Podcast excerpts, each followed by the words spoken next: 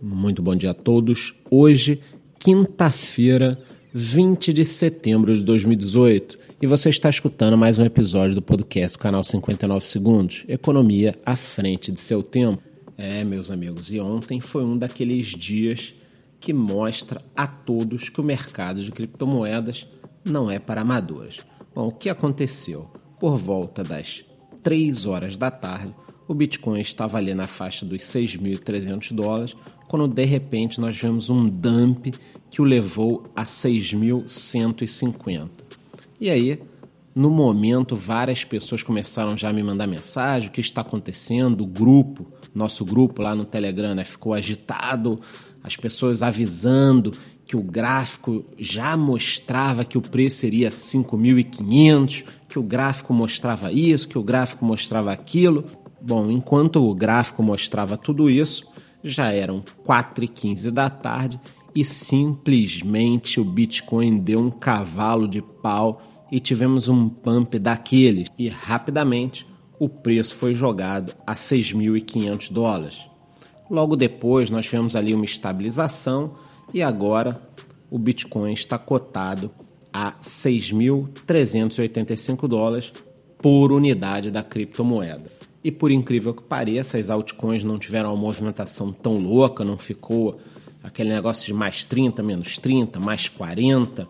O mercado, pelo menos agora na parte da manhã de hoje, é claro, quinta-feira, eu estou dando uma olhada nas principais altcoins e tanto em uma hora quanto em 24 horas, as principais encontram-se estáveis ali na faixa entre mais e menos 2%.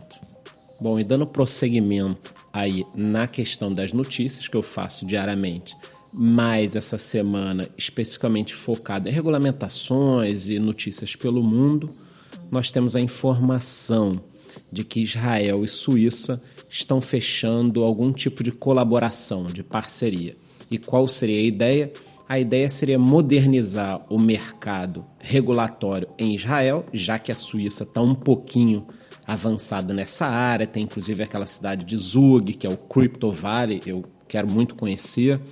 Então, Suíça e Israel estão fechando uma parceria nessa área e a Suíça ajuda com toda essa questão know-how de regulamentação, que já funciona uma parte básica, apesar de que eu li também que o Banco Central da Suíça é um pouco duro com algumas coisas, mas a Suíça ajuda nessa parte e Israel ajuda com todo o know-how e base militar tecnológica que possui, que coloca Israel, na minha opinião, apenas atrás dos Estados Unidos em termos de inovação no mundo. Se você não sabe, procure o livro Startup Nation e também leia, tem muito, muitas matérias aí na internet a respeito de como Israel se desenvolveu com base tecnológica já que é um dos poucos países naquela região que não tem petróleo, então tiveram que trabalhar de alguma forma e foi através da inovação. Eu também li nessa matéria sobre a colaboração que boa parte dos chips produzidos para as máquinas Bitmain, que mineram Bitcoin, são feitos pela Intel e uma das principais áreas de inovação da Intel fica exatamente em Israel. Então, essa colaboração Suíça-Israel ainda vai dar muito o que falar e entram mais dois países naquela listinha que nós vamos estar acompanhando aí, junto com Estados Unidos, Inglaterra, Brasil, Itália, Turquia, todos os outros países que a gente vem cobrindo em termos de regulamentação. E a outra notícia do dia que eu queria dar eu acredito que o CEO da Binance esteja escutando aqui meus podcasts e vendo meus vídeos, porque ele deu uma entrevista essa semana na Consenso em Singapura e disse o seguinte: que nos próximos meses estará abrindo 10 filiais pelo mundo.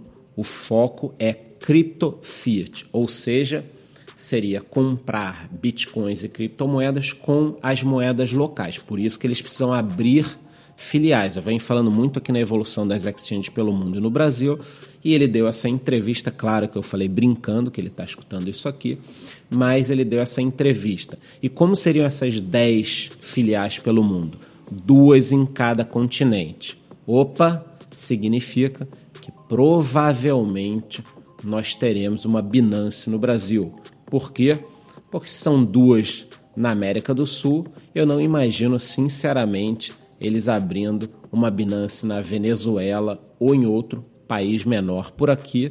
Então, meus amigos, eu acho que a chance de nós termos uma Binance nos próximos 12 meses é muito grande, o que vai sacudir mais ainda o mercado brasileiro. Portanto, não perca a nossa live de hoje, quinta-feira, às 20h30, onde nós vamos debater, com base na opinião de vocês que eu peguei num vídeo, o futuro das exchanges no Brasil, agora com essa mega bomba de que a Binance provavelmente estará aqui nos próximos 12 meses. Por hoje é só, muito bom dia.